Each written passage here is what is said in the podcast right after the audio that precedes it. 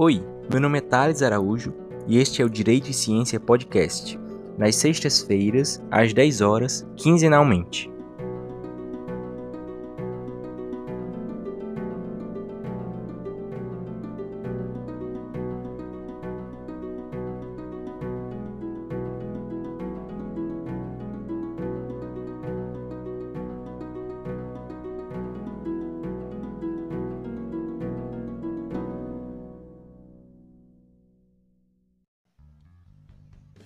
Olá, estamos iniciando mais um podcast Direito e Ciência.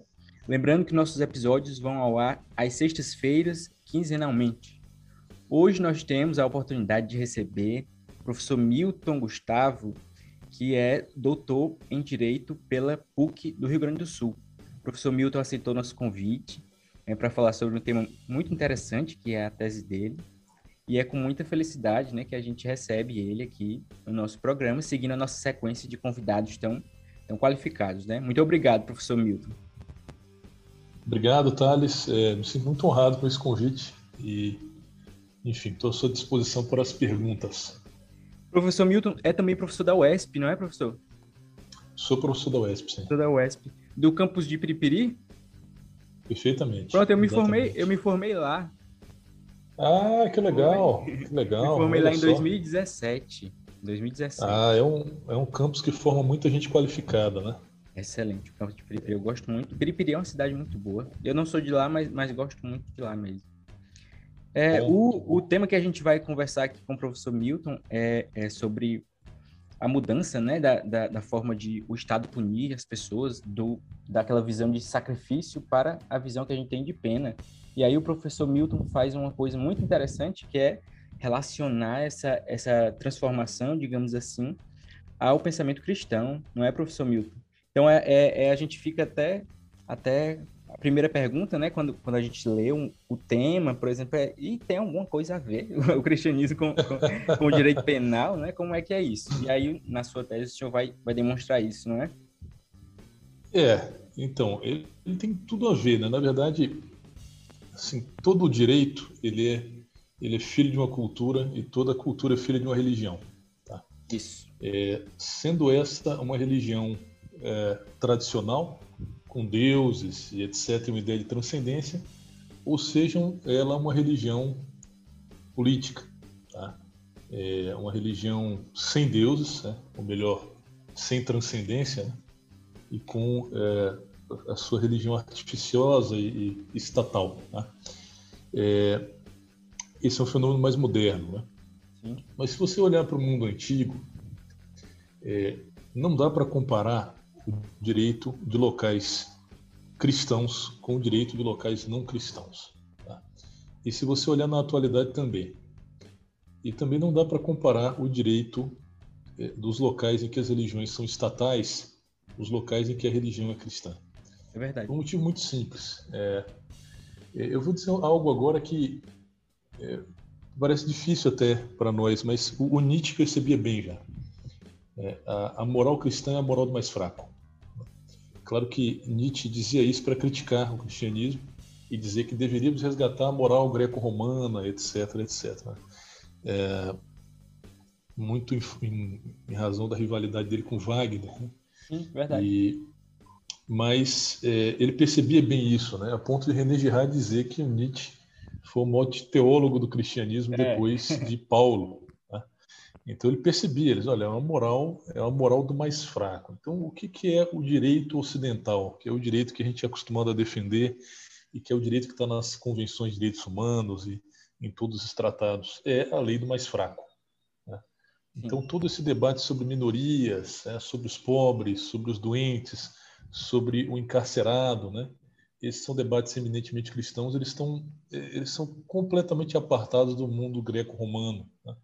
Só para você ter uma ideia, Thales, é, em Roma, é, a palavra piedade não era usada para para quem tem dó de outra pessoa e a palavra misericórdia era um grave defeito de caráter. Tá? Então, o sujeito ser misericordioso era algo não recomendado, né? porque é, aqueles que eram que sofriam, eles eram na verdade perseguidos pelos deuses.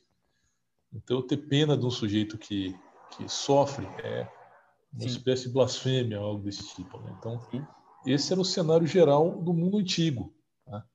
É, do mundo antigo. O mundo antigo era extremamente sacrificial. E isso foi sendo transformado lentamente na cultura. Né? É, durante séculos e séculos e séculos. Né? É, de modo que hoje, e isso é até uma coisa engraçada, né?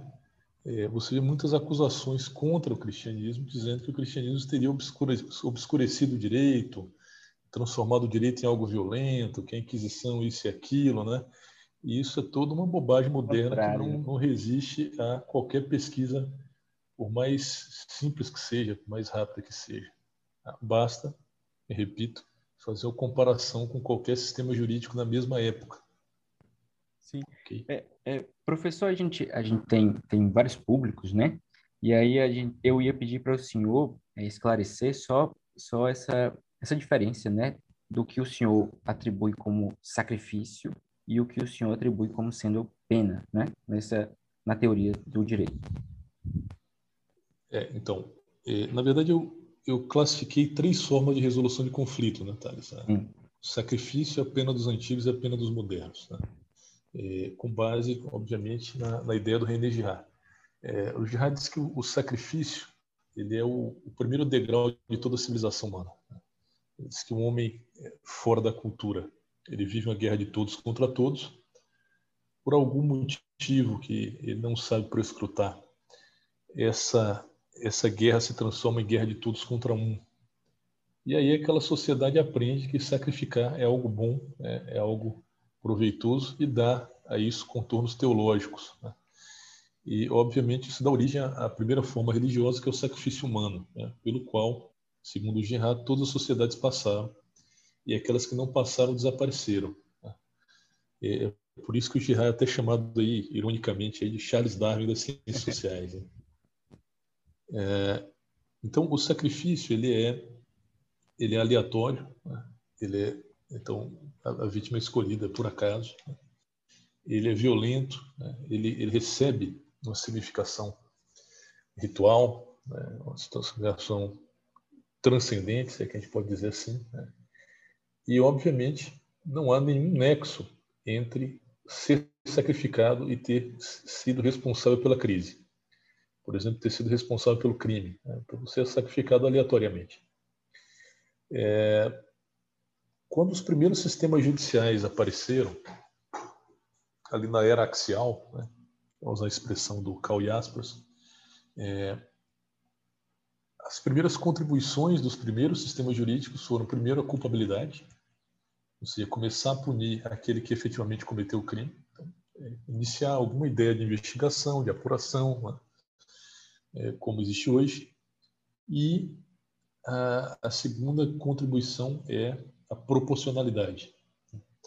Então, o talião, ele é muito lembrado ali pelo, pelos povos ali mesopotâmicos, etc., mas ele, ele existe em todas as sociedades antigas. Tá? Então, a ideia de que a pena deve ser o pareamento, né? deve ser o espelhamento da conduta. É, então, a pena surge daí, né? um ambiente um pouco mais politizado, um ambiente já urbano, com uma burocracia formada em que se tenta é, atingir apenas o autor do delito e atingir de forma proporcional. Mas essa pena, que a gente pode chamar de pena dos antigos, ela tem um único objetivo, que é resguardar a sociedade. Né? Em geral, é, destruindo o delinquente, expulsando, etc. Então, seu efeito é semelhante ao do sacrifício, embora é, ela inove no que diz respeito à, à culpabilidade. E, por último, nós temos a pena dos modernos, que é a pena que nós defendemos até hoje, né? que é essa pena que ela, ela existe em favor do, da sociedade e também do delinquente. Tá? É, se você já viu alguém ser preso por aí em algum lugar e a turma querendo linchar, né? a primeira coisa que o linchado pede é que chame a polícia. É. Ele fala, chama a polícia, pelo amor de Deus. O que ele está querendo dizer? Ele está querendo dizer, olha, essa pena não é só para vocês. Vocês já resolveram a parada, ela é também para mim. Tá? Eu não mereço morrer sacrificado, né? eu mereço ser julgado, ser ouvido né? e, e, ter uma solução racional. Tá? É, é, isso que muitos abolicionistas, por exemplo, não entendem né? que a pena ela não é uma medida estatal. A pena existe na sociedade e o que o direito faz é domar a pena, né? é, que na verdade é o sacrifício. Né? Então, o que é o sacrifício? O que é a pena dos modernos? É o sacrifício domado por regras racionais é, que levam em consideração partem da premissa de que o, o delinquente é um igual. Tá? O delinquente é um igual. Então, o que ele merece é, retornar, ele merece é, aprender alguma coisa com essa pena e é, se tornar alguém melhor, tá? Ou pelo menos não experimentar todos os efeitos que esse rompimento com a cultura causaria normalmente, né? sem ação estatal. Professor, aqui no, no nosso podcast a gente tem pouco tempo, né? E aí a gente a gente costuma é, ter aquela ideia de que o nosso nosso episódio pode ser o primeiro passo para alguém estudar, né, esses temas. E aí se, se alguém estiver nos ouvindo e aí quiser iniciar uma leitura nesse sentido, né, quais autores é que o senhor indicaria para começar, né, um estudo sobre sobre esse ponto específico do do cristianismo envolvendo, né, a, a a modificação, a transformação dessa pena dos antigos, como o senhor disse, para a pena dos modernos? É, eu recomendaria aí. Bom, só eu falo disso, tá? Mas é por isso que é tese, né? É por isso que é tese. Então, mas logo, logo vai ter meu livro por aí. mas... Já pode começar lendo do senhor, né? É, mas paralelamente, alguns, alguns livros podem ajudar a, a, a compreender melhor como é que, como é que a coisa aconteceu. Né? O primeiro deles é um livro chamado Direito e Revolução, é, de um autor da Universidade de Harvard chamado Harold J. Berman. Tá? Infelizmente ele está esgotado no Brasil, vocês encontram o PDF facilmente, Law and Revolution. Ele tem dois volumes, tá? volume 1 e volume 2 são livros de fôlego, é, mas eles merecem ser lidos. Tá? É, nós temos é, o livro de Remy Brague chamado A Lei de Deus, esse existe em edição brasileira pela Loyola. Então, René Brague é um dos maiores juristas franceses do século XX. E, por último, com intuições muito semelhantes com, a, com a, as minhas, e que eu só descobri depois da tese, é, nós temos o Francesco Carnelucci, o famoso Francesco Carnelucci, com um livro chamado A Questão da Pena. Tá? Um livrinho de 70 páginas, mais ou menos, e que está tá disponível no Kindle, inclusive, mas vocês encontram o PDF dele aí na, na na internet. Tá? A questão da pena de Francisco Carnelucci. É um livro essencial, no meu, no meu entender. Ótimo. É, é, o nosso podcast já, já diz o nome, né? Direito e Ciência. A gente também gosta de fazer uma, uma incursão na questão de, de métodos, né? E a gente, a gente uhum. Gosta também de observar é, as diferentes abordagens que os, que os pesquisadores fazem, né? Então, eu, o, senhor, o senhor fez que tipo de pesquisa? na sua tese? O senhor fez alguma, alguma coisa documental? Ou o senhor é, é, usou algum outro desses, desses métodos mais, mais novos, né? Mais, mais distintos daquela pesquisa dogmática? Então, a gente, a gente gosta também de um comentário nesse sentido. Certo. A minha pesquisa foi, foi bastante documental. Né? É, eu tenho algumas, é, algumas fontes secundárias, mas usei muitas fontes primárias. Tá? é, principalmente legislações antigas, etc., e testemunhas de época, coisas assim. É, como é que eu fiz minha pesquisa, Thales? Eu, através da leitura do René Girard, é, eu percebi essa ideia dele do não sacrificialismo, né? quer dizer, de que a sociedade cristã ela ia aos, aos poucos se afastando do sacrifício, né? Rumo ao perdão. Né? E então eu comecei, como o Girard não trata de pena, eu comecei a, estudar autores cristãos através dos séculos para saber se isso se verificava na retórica deles, né? se isso realmente é, havia tido um impacto cultural em alguma, em alguma medida nos pensadores do cristianismo. Né? E aí eu descobri que sim. Então essa tese foi uma grande confirmação é, das ideias do Girard aplicadas ao direito. Tá? Então eu fui lá e falei, não, realmente o Gerard tem razão e, e, enfim, eu encontrei muito mais do que eu imaginava. Tá? É, se eu pudesse reescrever esse livro, eu teria dois, três, quatro volumes. Né? É, infelizmente, na tese, você, você, ainda vai passar por isso logo, logo, espero, hum. você perceber que o tempo passa voando. Né? Você vê é, terminou. Parece muito tempo, quatro anos, três anos e meio de pesquisa, mas na verdade não dá para nada. Talvez num livro de mais maturidade eu, eu fizesse aí um, um, segundo volume, um terceiro volume. O senhor diz isso do, do doutorado, né? E o mestrado, esse é que passa rápido mesmo. Não, o mestrado é um, é um, é um tiro curto, né? O mestrado ele serve justamente, Thales, para treinar o estudante, né? Para treinar o estudante, para que ele aprenda a fazer uma pesquisa, ele aprenda a ética na pesquisa, né? para que ele, ele melhore um pouco sua bagagem teórica, né? É verdade. Então ele é rápido mesmo, mas, mas o, o, o doutorado, aí você percebe que não aprendeu nada no mestrado e apanha um bocado por causa do tempo, especialmente, né? Sim. E tem, um, tem que ser uma coisa original, né? Aí é a dificuldade. Exato. Então, é, é, professor, é como se o, o, a questão principal fosse ligar essa, essa ideia de antissacrificialismo né, ao cristianismo, e isso tem influenciado é, é, toda, toda, toda a estrutura por trás da pena. Então, a gente pode até dizer o, o, o contrário, no sentido de que antes a pena ela era ela era mais ligada a esse sacrifício, né? Uma coisa tão, tão esses castigos, né? Exatamente por causa dessa religião que era, era vigente, né? Como o senhor falou, e com, com o fortalecimento do cristianismo e a ideia de esse sacrifício, né? Não ser uma coisa, digamos assim, merecida, né? Quase é uma vontade né, de Deus. É, acontece essa mudança. Então, é, o, o caminho é, é esse? É, é por aí.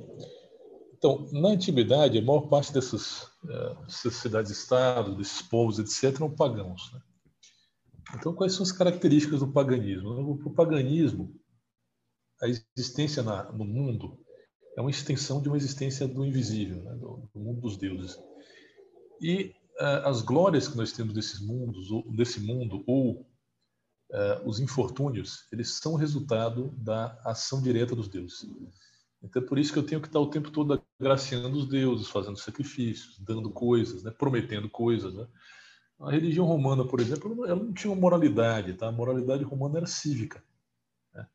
E é, você sabe fazer sacrifício para uma pessoa morrer, você fazer sacrifício para uma pessoa ficar doente, né? Isso tudo era era perfeitamente aceito do ponto de vista teológico. É, então, a base do paganismo é chamada teologia da retribuição. A ideia é que você fizer as coisas boas, as coisas boas voltarão para você. Né? Especialmente se você fizer as coisas boas para os deuses. Né? E o cristianismo ele rompe completamente com isso. Então, por exemplo, Jesus encontra um cego e os discípulos perguntam quem pecou para que ele fosse cego, ele ou seus pais? Né? Aí ele diz, não, ninguém, ele é só cego. Ele vai, cura o cara e pronto. Né? É, isso levou a nossa sociedade a ser mais tolerante, por exemplo, com os deficientes, a ser mais tolerante com as mulheres. Né? É, é, os deficientes eles eram universalmente sacrificados. Tá? Muita gente fala, ah, Esparta matava os bebês defeituosos em todos os lugares. Tá? O próprio Sêneca fala disso. Né? É, então, em Roma, em Atenas, né? nas sociedades indígenas que ainda hoje existem, né? É, existe uma razão prática para isso. Na nossa sociedade indígena, por exemplo, é, nômade, né? em que não existe INSS ou coisa desse tipo, é praticamente impossível você ter uma pessoa lá é. que não caminha ou que não enxerga. Né? É verdade. Mas de qualquer maneira, de qualquer maneira, é, o cristianismo deu uma, deu uma nova uma nova perspectiva sobre isso, uma nova perspectiva sobre o doente. Então não é à toa que é com o cristianismo que nascem os hospitais, por exemplo, né? Uma nova perspectiva para o ignorante, né? Então não é à toa que é no cristianismo que nascem as escolas, que nascem as universidades. Né? Então esse modelo de sociedade que hoje a gente chama de ocidental, ela é, na verdade, um, um resultado das ideias cristãs. Tá? E é. Em contraposição às ideias pagãs. Pois não. Interessante o senhor, o senhor fala de, de... Começou falando, né, que o direito está muito ligado à religião. Aí o senhor falou, seja, seja inclusive as religiões políticas, né? E aí eu me lembrei da, da, da Revolução Francesa, que, que mataram muita gente, né? E aí, aí já, já fica um pouco relacionado nesse sentido, né? A pena do, do, dos revolucionários, né? De, de colocar na guilhotina. Então a gente realmente visualiza que o direito ele é movido em grande parte por isso. É, é interessante. A, a, a Revolução Francesa, não, não há dúvida nenhuma de que ele foi um movimento religioso. Claro, uma religião política.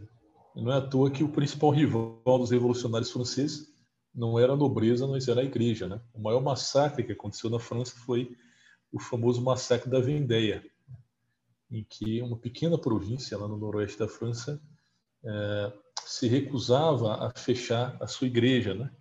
E aí eles foram massacrados por tropas regulares, né? É, enfim, toda aquela ideia, né? Aquela ambição revolucionária da França, de trocar o nome dos, da, dos meses, trocar o nome dos anos, né? Substituir educação, mudar os calendários, né? Quer dizer, eles tinham realmente a ideia de que eles iam imanentizar o paraíso e trazer um paraíso na Terra. Eles criaram ali seus ritos, seus próprios profetas, suas, suas lendas. Né? É uma religião completa que ainda influencia muito juristas. Tá? Quando a gente vê, por exemplo, hoje ministros do Supremo Tribunal Federal dizendo que são iluministas, né?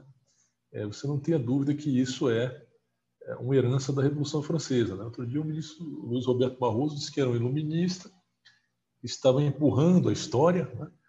e estava do lado certo da história. Né? Então, ele é um homem que está fora da história, olhando para nós primitivos, né, de fora, e tentando nos ajudar a chegar no futuro maravilhoso, em que todas as pessoas serão Luiz Roberto Barroso. Né?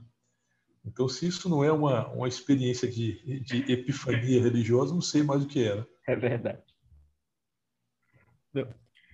É, é, é exatamente isso. Tem, tem um livro, é, é, professor, não sei se o senhor já, já ouviu falar do ele é, é um autor até, até, Ele não é tão conhecido, que é o, o Talmon, Jacob Lee Talmon. Ele escreveu um livro chamado Democracia Totalitária, né?